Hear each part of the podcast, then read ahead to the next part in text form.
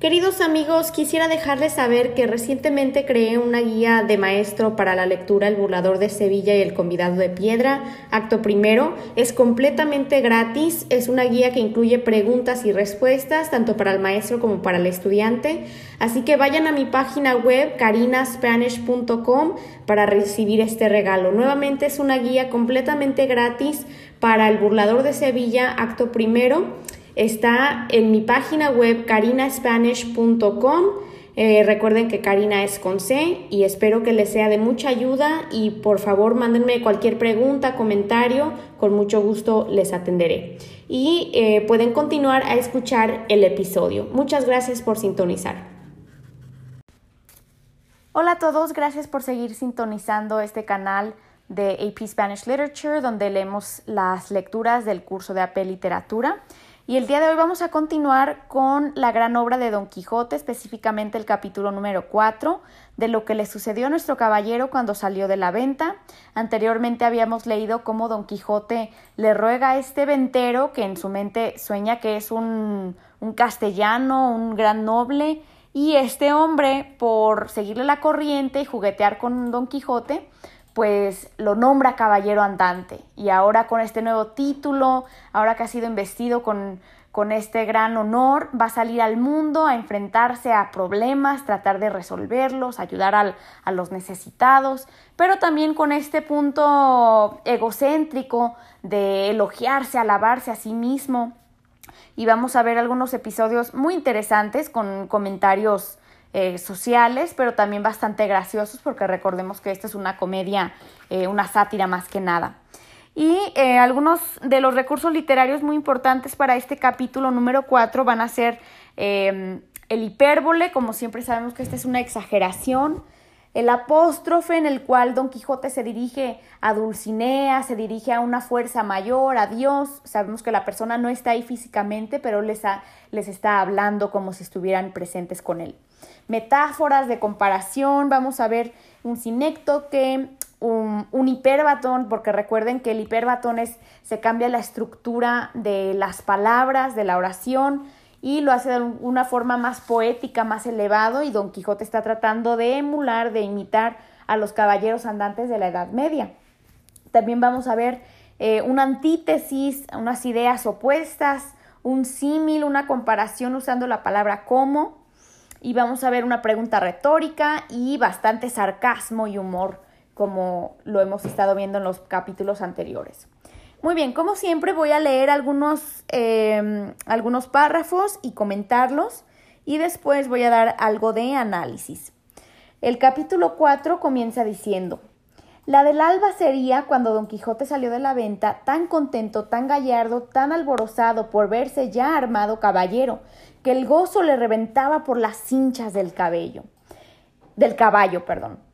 Entonces aquí vemos eh, Don Quijote se siente muy orgulloso, está muy contento, va muy emocionado y vemos hiperbólicamente, aquí vemos este primer recurso literario que está exagerando el gozo, la alegría que siente, que hasta sale por su caballo esta, esta alegría que está experimentando en ese momento de, de sentirse titulado caballero. Sigue diciendo la lectura, mas viniéndole a la memoria los consejos de su huésped acerca de las prevenciones tan necesarias que había de llevar consigo, especial la de los dineros y camisas, determinó volver a su casa y acomodarse de todo, y de un escudero, haciendo cuenta de recibir a un labrador vecino suyo, que era pobre y con hijos, pero muy a propósito para el oficio escuderil de la caballería. Con este pensamiento guió a Rocinante hacia su aldea, el cual, casi conociendo la querencia, con tanta gana comenzó a caminar que parecía que no ponía los pies en el suelo. Bien, entonces, ¿qué es lo que ocurre aquí? Que Don Quijote se empieza a recordar los comentarios, los consejos que le había dado el, el, ventero de que tenga dinero, de que se haga de un escudero, que estas son cosas prácticas que hacían los caballeros andantes reales. Entonces Don Quijote dice, ¿sabes qué? Sí, tengo que conseguirme un escudero y eh, muy importante saber que este escudero va a ser Sancho Panza. Em, no vamos a ver este encuentro dentro de lo que es los capítulos de del curso de AP Obviamente está en la novela, si gustan leerlo, creo que es el capítulo número 6, en el cual Don Quijote va a invitar a Sancho Panza a que se le una, a que vayan aventuras con él, le hace mil promesas de cosas que le va a dar, le va a recompensar dándole territorios y islas, etcétera, y Sancho le cree. Pero bueno, entonces aquí Don Quijote ya se está haciendo, se está imaginando, está visualizándose con un escudero que le va a servir y ya sabe a quién va a elegir. A su vecino, que es un labrador, que es una persona pobre, pero que le va a venir muy bien este, esta posición a este vecino de ayudarle como si fuera su escudero. Muy bien, y luego nos, nos continúa diciendo que Rocinante, cuando se empieza a dar cuenta de que van hacia su aldea, van a regresar a este pueblito de La Mancha donde son, eh, Rocinante va con mucha alegría porque empieza a reconocer el, camino a casa. Entonces dice que parecía que no ponía los pies en el suelo. Nuevamente vemos aquí un hipérbole, una exageración, porque obviamente el caballo tiene que andar sobre el suelo, pero va con tanta felicidad, va tan rápido, trotando en el campo, que es como si fuera flotando.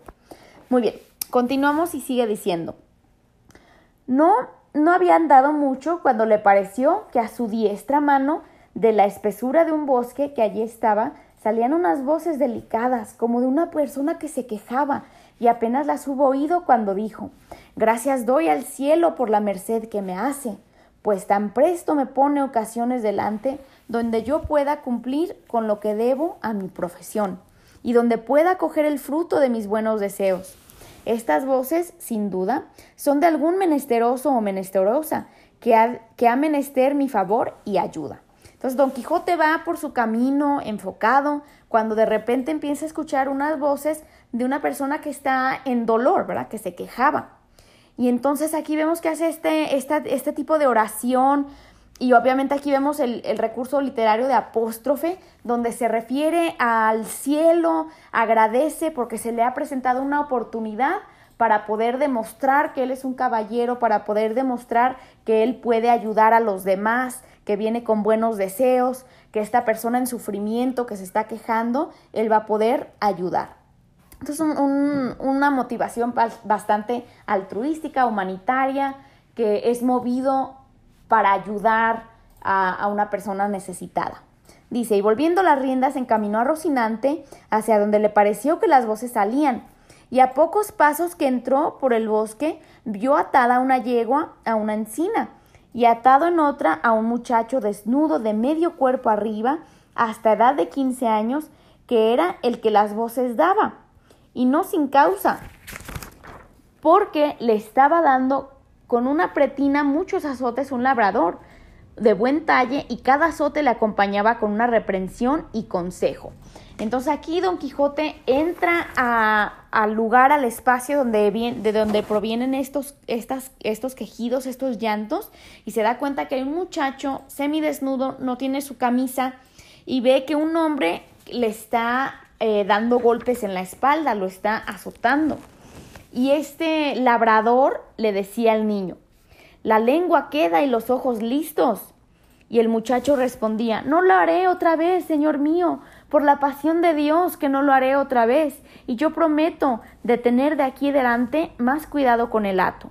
Entonces, ¿qué es lo que ocurre aquí?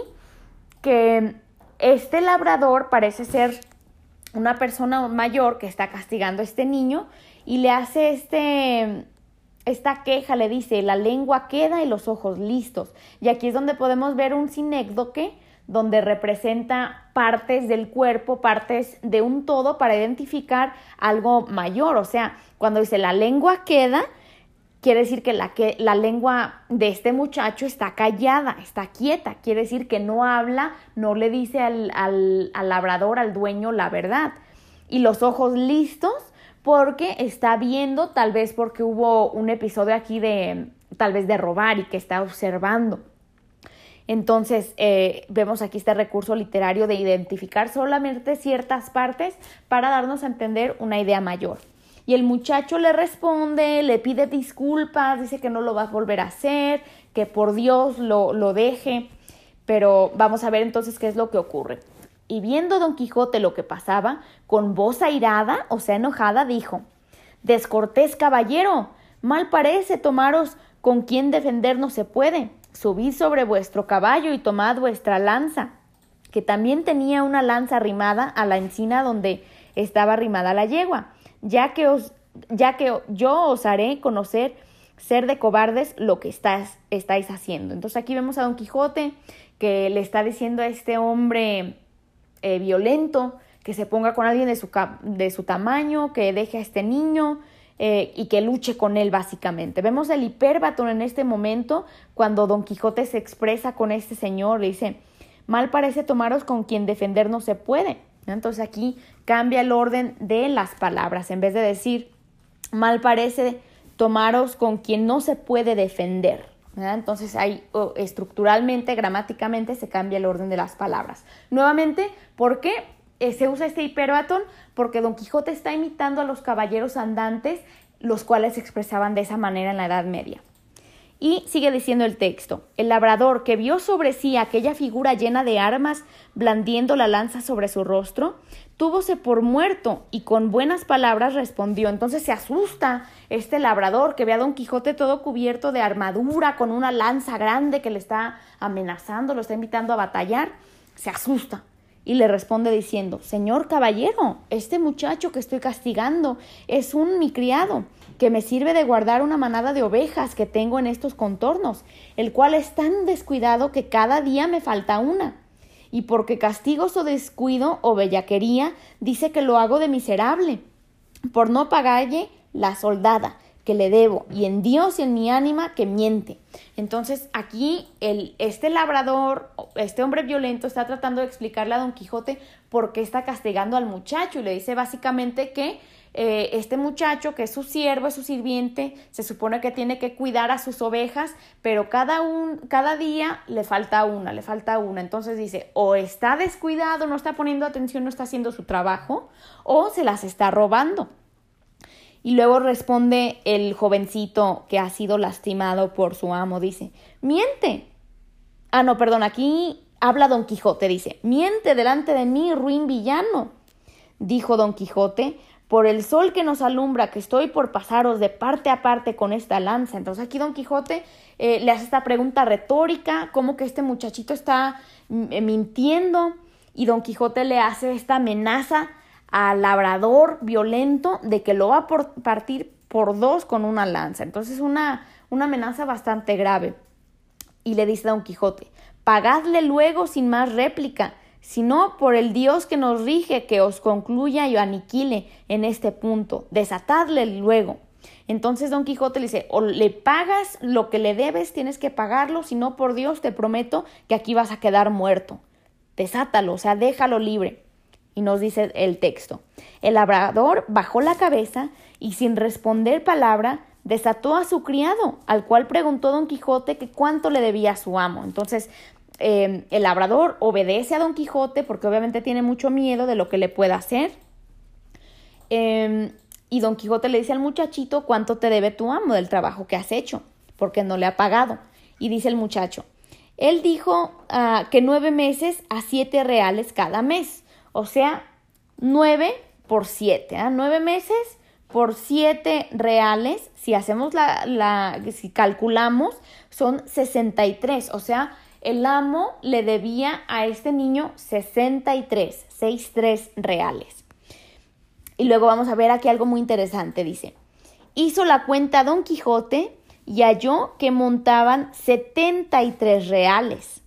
O sea, vemos aquí una falla matemática de nuestro caballero andante. Don Quijote hace la calculación y según él el total suma a 73, o sea, le pone 10 más de lo que en realidad había sido. Entonces podemos hacer aquí una pregunta. ¿Por qué Don Quijote calculó 73, sino que eran 63? Obviamente Don Quijote era una persona instruida, sabía leer, seguramente sabía sumar y restar y multiplicar. Eh, entonces podemos inferir que esto puede ser, o hasta debatirlo más bien, que puede ser un descuido de su locura, se ha vuelto loco y no, no puede razonar bien. O por otro lado, podemos comentar que quiere favorecer, que quiere ayudar a este joven que está siendo eh, abusado por su amo. Entonces, puede ser una, una pausa ahí de debate en clase. Continúa la lectura eh, diciendo, em, entonces eh, hizo la cuenta Don Quijote y halló que montaban 73 reales y dijo al labrador que al momento los desembolsase, o sea, que le pagase, si no quería morir por ello. Entonces, si no quieres morir, págale a este muchacho. Respondió el medroso villano que para él paso, para el paso en que estaba y juramento que había hecho, y aún no había jurado nada, que no eran tantos, porque se le habían de descontar y recibir en, cuenta tres pares de zapatos que le había dado y un real de dos sangrías que le habían hecho estando enfermo.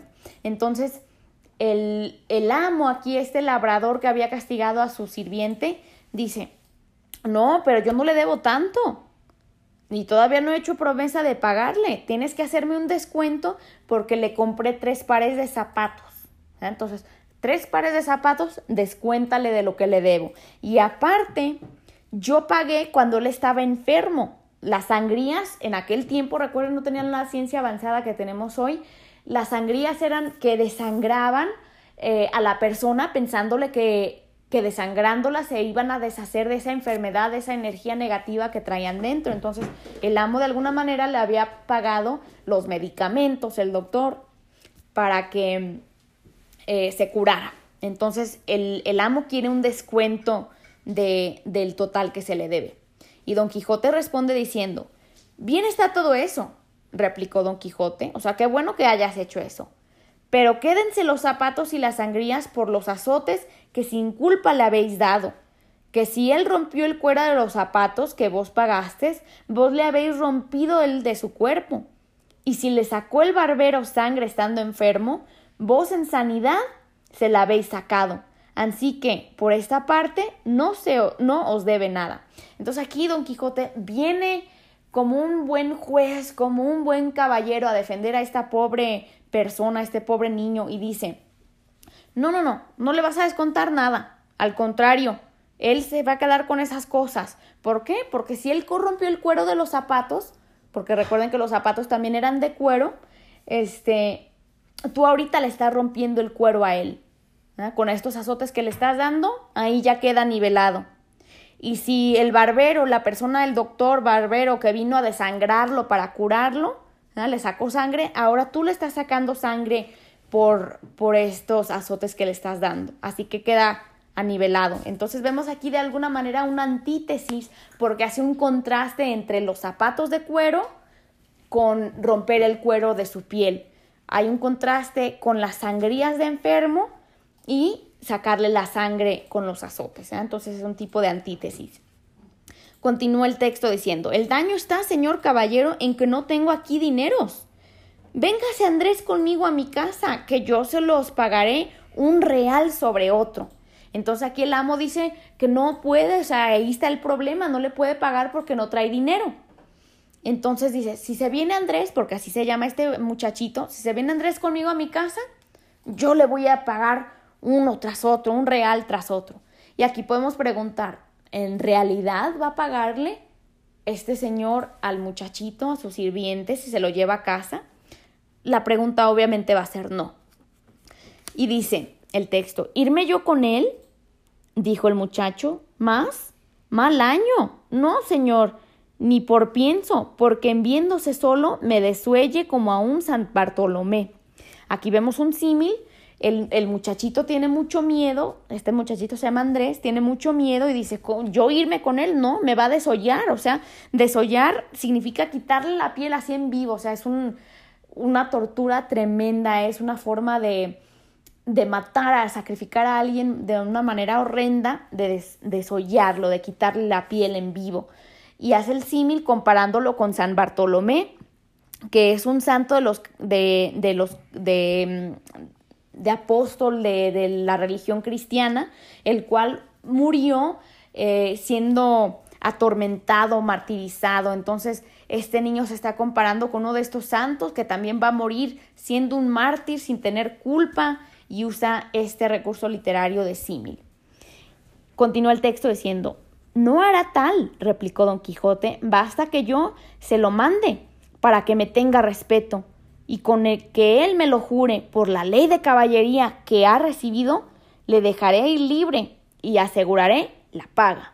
Entonces aquí Don Quijote, de alguna manera muy ingenuo, pero en realidad guiándose por sus creencias de caballeros andantes, porque una de estas creencias era el poder de la palabra, que cuando un caballero daba su promesa, daba su palabra, no la iba a fallar. Entonces está diciendo aquí Don Quijote, este señor me va a jurar por las leyes de caballería que te va a pagar, que te va a dejar libre y con eso va a ser suficiente. Entonces Don Quijote tiene esta creencia eh, de, de honor, de ser honrado, pero obviamente este amo, este dueño del, del sirviente no va a tener las, las mismas creencias. Entonces sigue diciendo el texto. Mire vuestra merced, señor, lo que dice, dijo el muchacho, que este mi amo no es caballero ni ha recibido orden de, de caballería alguna, que es Juan Aldudo, el rico, el vecino del Quintanar. Entonces aquí el niño ya está pensando, porque él conoce bien a su amo y dice, no, no, no, mi amo no es ningún caballero y no te va a hacer ninguna promesa porque no es un caballero andante, es este vecino del Quintanar, es un rico. Y Don Quijote, siguiendo esta creencia de, de honor y de, de palabra, dice, ¿importa poco eso? Respondió Don Quijote, que al dudos puede haber caballeros, cuanto más que cada uno es hijo de sus obras. Entonces aquí voy a pausar y esta es una, una frase muy impactante porque Don Quijote en su locura dice muchas cosas muy sabias y esta es una de ellas. Cada uno es hijo de sus obras. Y es una metáfora, está hablando metafóricamente de que la persona no es dueña de sus acciones, o sea, tus acciones son dueñas de ti. Nosotros vamos a ser hijos de lo que hagamos. Y, y, Don Quijote está creyendo que su posición social de ser el rico del vecindario, eso no importa, porque sus acciones va a ser lo que revela quién realmente es. Y Don Quijote de alguna manera ingenuamente, inocentemente cree que este hombre va a actuar de forma honrada. Pero vamos a ver qué es lo que ocurre. Así es, ¿verdad? dijo Andrés. Pero este mi amo, ¿de qué obras es hijo? Pues me niega mi soldada y mi sudor y trabajo. Entonces aquí el niño, Andrés, em, es muy cínico y él ya sabe quién es este hombre, él no tiene esta, esta alma inocente de alguna manera que tiene Don Quijote y, hace esta pregunta retórica, ¿de qué obras es hijo? O sea, mi, mi, mi amo, mi jefe, ¿de, ¿de quién es hijo? Porque las cosas que él hace no tienen nombre, no tienen perdón. O sea, no me paga, yo trabajo mi sudor, mi trabajo y no me paga. Él es hijo de este tipo de obras. No niego, hermano Andrés, respondió el labrador, o sea, el, el, el dueño, y hacedme placer de veniros conmigo, que yo juro por todas las órdenes que de caballerías hay en el mundo, de pagaros, como tengo dicho, un real sobre otro y aún saumados. O sea, aquí ya entonces eh, este hombre, Juan Aldudo, dice, voy a hacerme menso aquí a Don Quijote y voy a jurar por todas las leyes de caballería, todas las que existan, que voy a cumplir mi palabra, que te voy a pagar todo lo que te debo y hasta perfumados, ahumados. Pero pues obviamente ya nos, se nos ha dado a entender eh, sarcásticamente a través de, de Andrés, el jovencito, que este hombre no lo va a hacer. Y continúa diciendo Don Quijote, del saumerío os hago gracia, dijo Don Quijote, dádselos en reales, que con eso me contento, y mirad que lo cumpláis como lo habéis jurado, si no, por el mismo juramento os juro de volver a buscaros y castigaros. Entonces aquí vemos a Don Quijote, dice, no es necesario que los perfumes, los, los reales, con que se los pagues es suficiente. Vemos una repetición de esta palabra jurado, juramento, juro, de hecho se llama poliptotón, pero en realidad es un tipo de repetición para enfatizar este juramento, esta promesa que se ha hecho de pagarle al niño, de dejarlo, pero pues obviamente las cosas no son como la sueña Don Quijote. Y dice, si no voy a volver a, buscaros y castigaros y que os tengo de hallar, aunque os escondáis más que una lagartija. Entonces aquí vemos una, una metáfora. Don Quijote está haciéndole esta amenaza a Juan Aldudo. Le dice, más te vale que le pagues, más te vale que hagas tu promesa. Si no, voy a venir a buscarte y aunque te escondas como una lagartija, entonces compara a Juan Aldudo con una lagartija que se va a esconder cuando él venga a castigarlo. Y dice, y si queréis saber quién os manda esto para quedar con más veras, con más veras, obligado a cumplirlo, sabed que yo soy el valeroso Don Quijote de la Mancha, el desfacedor de agravios y sin razones, y a Dios quedad y no se os parta de las, de las mientes lo prometido y jurado, so pena de la pena pronunciada. Entonces, em, aquí vemos a Don Quijote que está haciendo este juramento, que él, él es el valeroso, él es el desfacedor, el que deshace agravios, el, y sin razones. Y nuevamente aquí podemos em, ver el sarcasmo, la ironía de sin razones, porque en realidad, pues Don Quijote ha perdido la razón. Entonces hace, hace, este juramento de venir a buscarlo em, para cumplir su promesa, eh, su promesa, su castigo, si no, si no se cumple con lo prometido. Y en diciendo esto, picó a su Rocinante y en breve espacio se apartó de ellos. O sea, Don Quijote piensa que vino, deshizo este gran problema, este desagravio del muchacho, pide la promesa, hace su, su veredicto, hace una amenaza y se va como si nada. Siguióle el labrador con los ojos, o sea, Juan Aldudo, el, el dueño, el amo, el jefe, lo sigue con los ojos y cuando vio que había traspuesto del bosque y que ya no parecía, volvióse a su criado Andrés y díjole, venid acá, hijo mío, que os quiero pagar lo que os debo, como aquel deshacedor de agravios me dejó mandado. Entonces aquí en realidad Juan Aldudo está hablando sarcásticamente. Dice, ven conmigo, te voy a dar lo que te debo. Como, como lo juré. Entonces está hablando eh, sarcásticamente, irónicamente, porque sabemos que en, realidad no le va a cumplir el, el, juramento. Eso juro yo, dijo Andrés, y como que andará vuestra merced acertado en cumplir el mandamiento de aquel buen caballero que mil años viva, según es de valeroso y de buen juez, vive Roque, que si no me paga, que vuelva y ejecute lo que dijo. Entonces Andrés, nuevamente inspirado por Don Quijote, dice, sí, me vas a pagar eh, ese caballero, Don Quijote, que Dios lo bendiga mil años. ¿ya? Tienes que hacer como él dijo, sino que venga a castigarte como dijo que lo haría. También lo juro yo, dijo el labrador, pero por lo muchos que os quiero, quiero acrecentar la deuda por acrecentar la paga.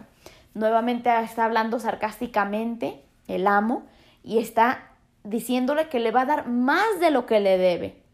Pero en realidad no está hablando de, de los reales del dinero que le debe, está hablando de los azotes. O sea, que no le va a dar solamente lo que había pensado darle, sino que lo va a aceptar aún más. Y dice el texto, y haciéndole del brazo, le tornó a atar a la encina, donde le dio tantos azotes que lo dejó por muerto. Llamad, señor Andrés, ahora, decía el labrador, al desfacedor de agravios. Veréis cómo no desfase de, aqueste, aunque creo que no está acabado de hacer, porque me viene gana de desollaros vivo, como vos temiades. Entonces aquí con mucho sarcasmo y mucha maldad está desafiando a Andrés y dice, llámale a Don Quijote, a tu juez, llámale que venga a salvarte. De esta él no te va a poder salvar de nada. Es más, hasta creo que te voy a desollar vivo. Entonces vemos esta crueldad y de alguna manera se nos comenta, eh, podemos, podemos ver el mundo en el que vive Don Quijote, ¿verdad? Que es un mundo bastante distinto al, al mundo que vivimos hoy, donde este tipo de castigos, o sea, no se permiten y obviamente ocurren en el mundo muchas maldades, ¿verdad? Pero tenemos eh, más leyes, tenemos un sistema de, de, justicia muy diferente. En aquel tiempo, en la Edad Media, en esta época del siglo de oro, vemos un, mundo bastante cruel, donde los ricos, los poderosos abusan de, de la clase baja, de la gente inocente, de la gente que no se puede defender por sí misma. Entonces lo deja casi muerto al pobrecito Andrés. Pero al fin le desató y le dio licencia que fuese a buscar a su juez para que ejecutase la pronunciada sentencia. Andrés se partió algo mohino, jurando de ir a buscar el valeroso Don Quijote la Mancha, y, con, contalle punto por punto lo que había pasado, y que se lo había de pagar con las setenas. Pero con todo esto, él se partió llorando y su amo se quedó riendo. Entonces aquí termina esta historia de Andrés, donde lo deja ir el amo, no le paga nada, lo deja casi muerto, el niño se va todo triste, llorando, quiere buscar a Don Quijote para decirle qué es lo que ocurrió y que en realidad venga a, hacer, a hacerle justicia como lo prometió. Termina esta parte diciendo, y de esta manera deshizo el agravio el valeroso Don Quijote, el cual, contentísimo lo de lo sucedido, parecióle que había dado felísimo y alto principio a sus caballerías. Con gran satisfacción de sí mismo iba caminando hacia su aldea, diciendo a media voz. Bueno, voy a pausar rápidamente aquí, porque Cervantes con mucho sarcasmo dice que de esta manera deshizo el agravio. ¿En realidad deshizo el agravio? No, Don Quijote en realidad lo empeoró, pero en su mundo de fantasía él cree que ha hecho algo eh, muy bueno, que ha, que ha, comenzado su carrera de caballero andante, con, abrió con broche de oro, ¿no? Como decimos metafóricamente, que ha comenzado con una muy buena acción para ayudar a los necesitados. Y luego dice, bien te puedes llamar dichosa, sobre cuantas hoy viven en la tierra, o sobre las bellas, bella Dulcinea del, del Toboso. Aquí vemos eh, un apóstrofe porque se está dirigiendo a, a, Dulcinea que no está ahí, de alguna manera la está bendiciendo, eh, le está dedicando su, su victoria. Eh, me voy a brincar un poquito más y a dos párrafos más abajo dice, Don Quijote sigue su camino con, con Rocinante, eh, su mundo de fantasía, y nos dice que mientras va en camino, habiendo andado como dos millas, descubrió Don Quijote un gran tropel de gente que, como después se supo, eran unos mercaderes toledanos que iban a comprar seda a Murcia. Eran seis y venían con sus quitasoles, con otros cuatro criados a caballo y tres mozos de mula, de mulas a pie. Apenas los divisó Don Quijote cuando se imaginó ser cosa de nueva aventura y por imitar en todo cuanto a él le parecía posible, los pasó, los pasos que habían leído en sus libros, le pareció venir allí de molde uno que pensaba hacer. Y así, con gentil continente y de nuevo, se afirmó bien en los estribos, apretó la lanza, llegó la larga al pecho, y puesto en la mitad del camino estuvo esperando que aquellos caballeros andantes llegasen, que ya por él, que ya él portales los tenía y juzgaba. Y cuando llegaron a trecho que se pudieron ver y oír, levantó Don Quijote la voz. Bien, entonces voy a pasar rápidamente.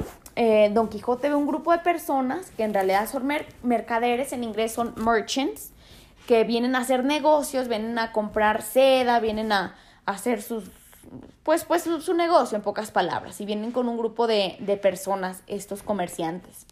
Don Quijote entonces tiene un plan, en realidad él está pensando que son caballeros andantes, entonces él los ha transformado en su mente a algo que él cree que son, basado en los, en los libros de caballería. Y se para al a medio camino y una vez que están bastante cerca, Don Quijote les dice, todo el mundo se detenga. Si todo el mundo no confiesa que no hay en el mundo todo doncella más hermosa que la emperatriz de la Mancha, la sin par, Dulcinea del Toboso. Entonces aquí una motivación bastante distinta a la anterior. ¿ah? Anteriormente el encuentro que tuvo Don Quijote era para ayudar a alguien, en su corazón él estaba pensando que iba a ayudar a alguien. En esta ocasión, cuando se encuentra con este grupo de personas, no está motivado para, para ayudar, sino al contrario, está provocándolos, está motivado por su ego, por porque reconozcan sus verdades de él, que en este caso que reconozcan que Dulcinea, la mujer de sus sueños, es la más hermosa de todos. Y dice, paráronse los mercaderes al son de estas razones y a ver la extraña figura del que las decía, y por la figura y por las razones, luego echaron de ver la locura de su dueño.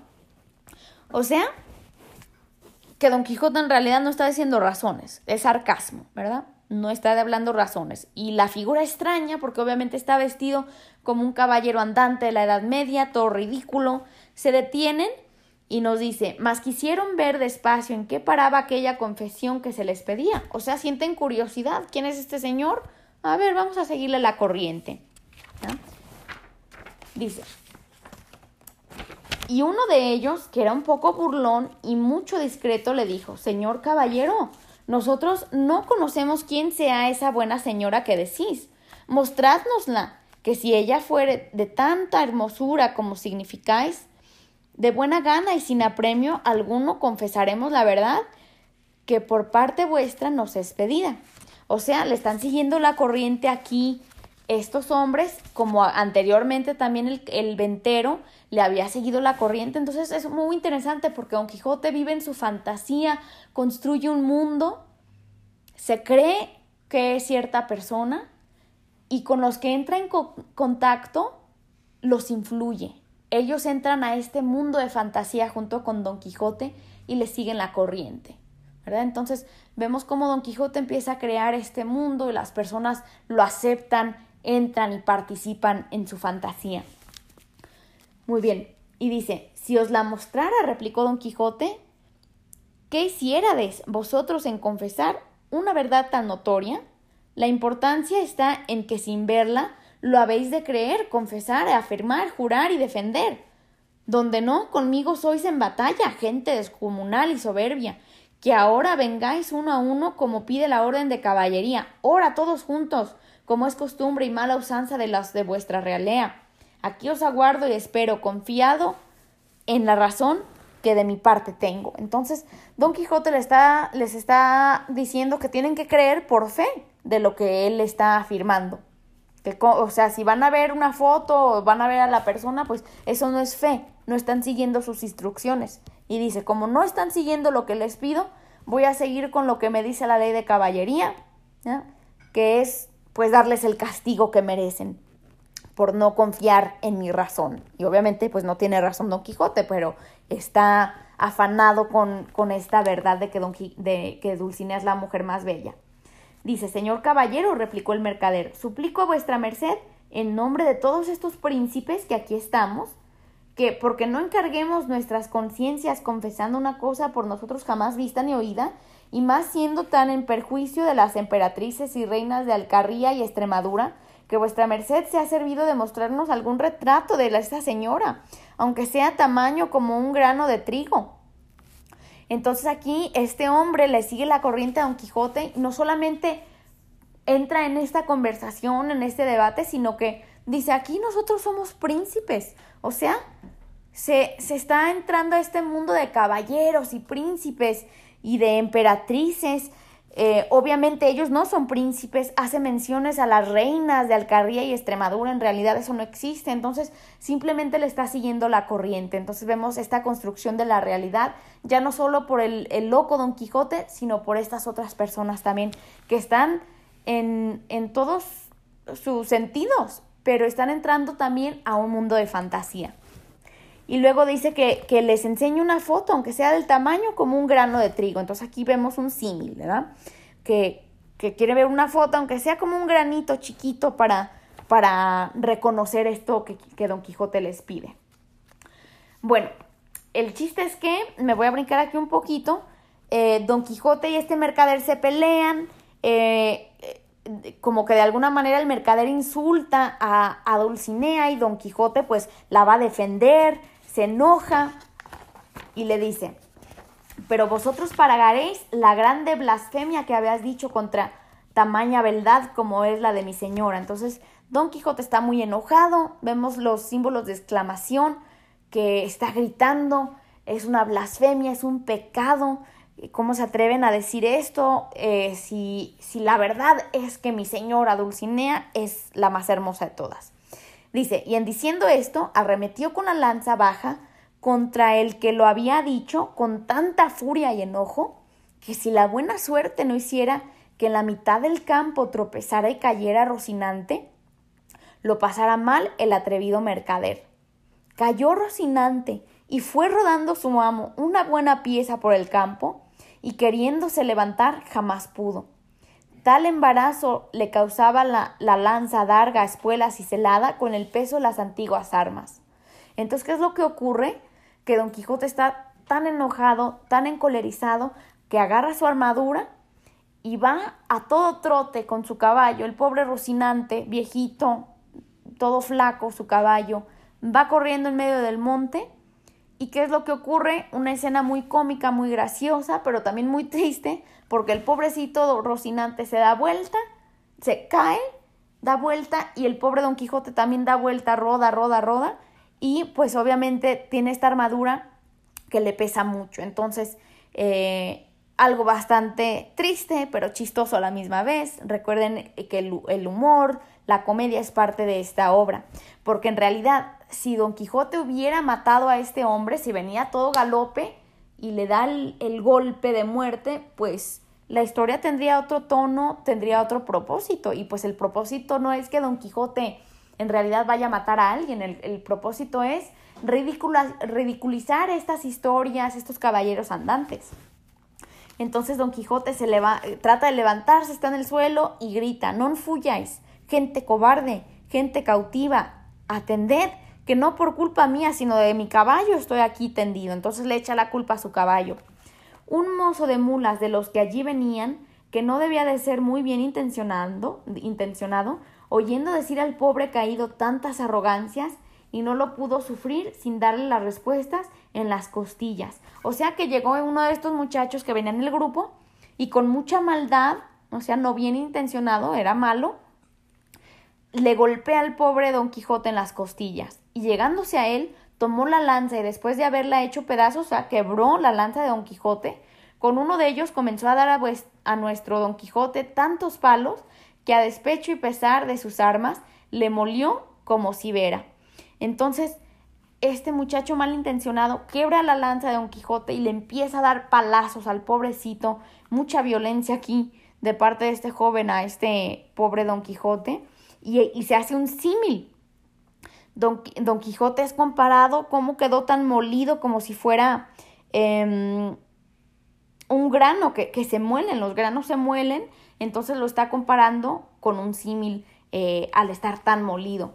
Dábanle voces sus amos que no le diese tanto y que le dejase, pero estaba ya el mozo picado y no quiso dejar el juego hasta envidiar todo el resto de su cólera y acudiendo por los demás trozos de la lanza los acabó de deshacer sobre el miserable caído, que con toda aquella tempestad de palos que sobre él veía, no cerraba la boca, amenazando al cielo y a la tierra y a los malandrines que tal le parecían. Entonces aquí Don Quijote, el pobrecito, está siendo abusado cruelmente por este joven que, que con la lanza lo está golpeando hasta que deshace todos los pedacitos sobre el caído, miserable Don Quijote. Y vemos aquí una enumeración de que Don Quijote está amenazando al cielo, a la tierra, a estos malandrines, a estos malos, eh, por, por este mal que le han hecho. Cansóse el mozo y los mercaderes siguieron su camino. Entonces, fíjate, o sea, este muchacho le golpeó tanto a Don Quijote que lo dejó solamente hasta que se cansó. Y pues ellos siguen su camino como si nada. ¿ah? Y el pobrecito Don Quijote queda todo apaleado, todo golpeado en el suelo, el cual después que se vio solo tornó a probar si podía levantarse. Pero si no pudo hacer cuando sano y bueno, ¿cómo lo habría molido y casi deshecho? O sea, cuando se había caído de, Rocinante no se pudo levantar por el peso de su armadura. Ahora que está golpeado, molido por estos eh, jóvenes, pues peor, no se puede levantar. Y aún se tenía por dichoso, o sea, que en medio de esta crueldad, en medio de esta desventura, de esta violencia, Don Quijote se siente dichoso, se siente feliz, pareciéndole que aquella era propia desgracia de caballeros andantes. O sea, él, dice, esto es parte de ser caballero andante, sufrir es parte de mi carrera. Y aquí es una lección de vida para todos nosotros también, de que a pesar de, de, de las cosas malas, negativas, de los golpes que nos dé la vida, hay que tratar de levantarnos, hay que tratar de ser dichosos, porque esto es parte de, nuestra carrera como humanos. Y todo lo atribuía a la falta de su caballo, o sea, dice, no es mi culpa, es la culpa de Rocinante. Y no era posible levantarse, el pobrecito sigue en el suelo, según tenía abrumado todo el cuerpo. Entonces se queda ahí. El capítulo número 5 vamos a continuarlo en el próximo episodio, que es lo que ocurre eh, con el pobre Don Quijote que se encuentra todo herido y lastimado en el suelo. Pues bien, espero que este análisis les haya sido de ayuda para entender el capítulo número 4 de Don Quijote la Mancha, en el cual vemos una variedad de recursos literarios, lo cual eh, vemos a través de em, los hipérboles, el sarcasmo, la comedia, lo cómico, los apóstrofes, metáforas, antítesis, símil, em, preguntas retóricas, etc. Espero que les haya sido de ayuda, pero si hay alguna otra pregunta, no duden en, contactarme a mi correo electrónico carinaspanish.gmail.com para cualquier duda, pregunta, comentario, sugerencia para próximos podcasts. Es muy bienvenida su, sus sugerencias y sus comentarios. También les suplico que por favor nos den eh, un rating de 5 estrellas para que otras personas también nos puedan encontrar, eh, compartan con sus colegas, con sus compañeros de clase y gracias nuevamente por seguir sintonizando. Hasta la próxima vez, el capítulo número 5 de Don Quijote. Chao. Gracias por haber escuchado este episodio. Nuevamente les recuerdo que tengo disponible una guía de maestro completamente gratis para el burlador de Sevilla Acto Primero. La pueden encontrar en mi página web carinaspanish.com. Nuevamente es una guía completamente gratis para maestro. Incluye preguntas y respuestas en mi página web carinaspanish.com. Gracias por sintonizar y hasta el próximo episodio.